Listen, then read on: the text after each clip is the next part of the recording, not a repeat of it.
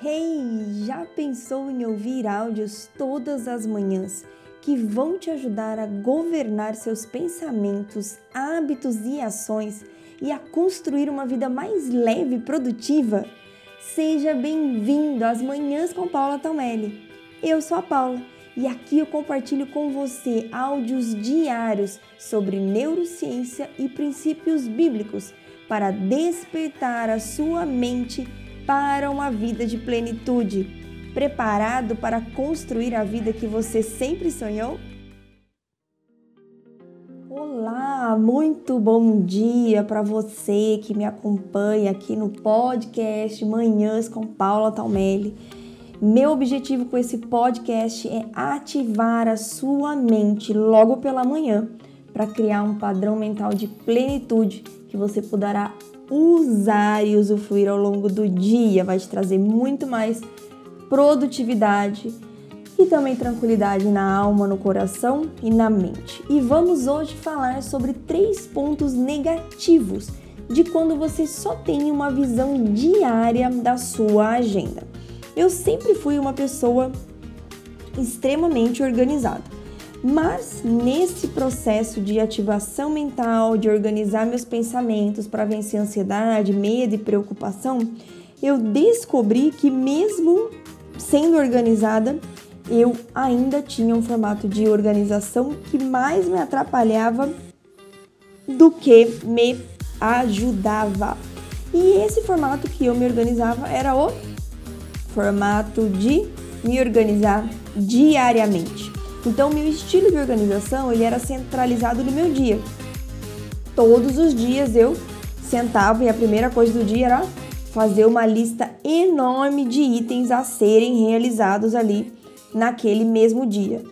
Mas, gente, eu não sei vocês, só que isso é muito cansativo. Não sei se você se sente assim. Você começa o dia fazendo uma lista enorme. Segunda-feira, né? Preparou. Aí termina o dia, como a sua lista é gigante, você ticou um monte de coisa, mas apareceram outras, ou você lembra de outras que tinha para fazer. Então parece que a lista nunca diminui. Muitas vezes a bichinha da lista parece até que aumenta. É impressionante. E aí eu fiz uma análise então do que mais me atrapalhava com essa agenda diária e eu encontrei três pontos negativos quando você trabalha só com a visão focada nas suas atividades do dia. E a primeira é: todo dia você tem que fazer uma lista nova. Então, mentalmente, isso é cansativo. Por quê? Porque você está tendo um retrabalho. Todo dia você precisa refazer a sua lista ou completar a lista com as atividades que você lembrou. Só que isso causa uma frustração também, além do retrabalho, porque você olha para aquela lista e fala: gente, isso aqui nunca diminui.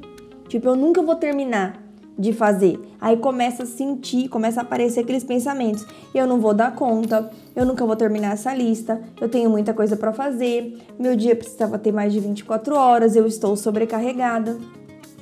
Ao passo que a visão diária está trazendo aí pelo menos 50% desse peso e dessa culpa que a gente começa a sentir. Segundo ponto negativo, todo dia você precisa copiar aquilo não foi, que não foi feito no dia anterior para a sua lista atual. Ou mesmo que você não copie, você precisa ler, né? Então você manda uma mensagem para o seu cérebro. Ah lá, tá vendo? Você não fez tudo isso aqui ontem. Vamos lá, vamos tentar, vamos ver se você consegue fazer hoje. E aí no dia seguinte, você vai e repete a mesma ação sempre mandando mensagens para o seu cérebro de que você está tendo muito retrabalho, está sempre ocupado e não consegue finalizar aquilo tudo. Terceiro ponto: todos os dias você resolve problemas similares e que, se estivessem agrupados, você usaria bem menos tempo para resolvê-los. Então, se você vai lembrando e todo dia coloca lá na sua lista, por exemplo, a parte financeira, suas contas para pagar. Você pode aí tá quase que todo dia, ou dia sim ou dia não, ou pelo menos duas vezes por semana, tendo que pagar suas contas. Tem conta dia 1, dia 2, dia 5, depois tem conta dia 10, dia 15, dia 20, dia 25, dia 30. Toda vez que você tem que pagar uma conta, você tem que ir lá entrar no seu controle, você tem que entrar no aplicativo ou no internet banking ou ir ao banco, né? Saber da onde vai sair o dinheiro, enfim, tem toda uma ação ali, uma preparação para você pagar aquela conta. E ao passo que se você sabe tudo que você precisa fazer ao longo da semana, por exemplo, você já consegue se organizar e se você colocar, agrupar as suas contas para dias específicos, talvez dia 1 dia 10 e dia 30, por exemplo, você só tem que pensar nessa atividade três vezes por mês. Você vai economizar muito mais tempo. Então, a visão diária da sua agenda, ela traz um peso enorme. Ainda vou te dar um ponto extra, que é um ponto negativo extra. Você, quando faz essa lista de atividades diária, acaba fazendo mais uma lista de desejos do que uma lista de atividades. Porque nessa lista você começa a colocar tudo que você lembra que tem que fazer. Então entra até aquele aspirador de pó que tá quebrado não sei quantos meses e todo dia você lê lá, arrumar o aspirador de pó. Aí começou a esquentar, você lembrou que o ventilador também não tá funcionando. Tem que trocar o salto do sapato. Tem que comprar não sei o que, aquele produto está acabando. Então você fica todos os dias com a cabeça extremamente cheia.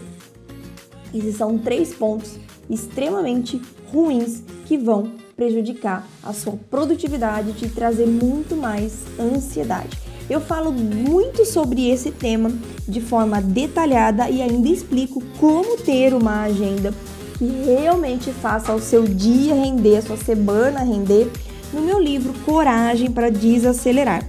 É um livro que eu explico como eu venci uma segunda crise de ansiedade, eu conto a minha história e também eu te dou o diário de 21 hábitos para você sair dessa vida louca de correria, desligar o seu cérebro da tomada e trazer paz, tranquilidade na mente, plenitude e muita produtividade. É só você clicar aqui no link do podcast para conhecer mais um pouco desse livro eu tenho certeza que você não vai se arrepender porque ele já tem ajudado muitas pessoas e ele vai trazer transformação para sua vida também.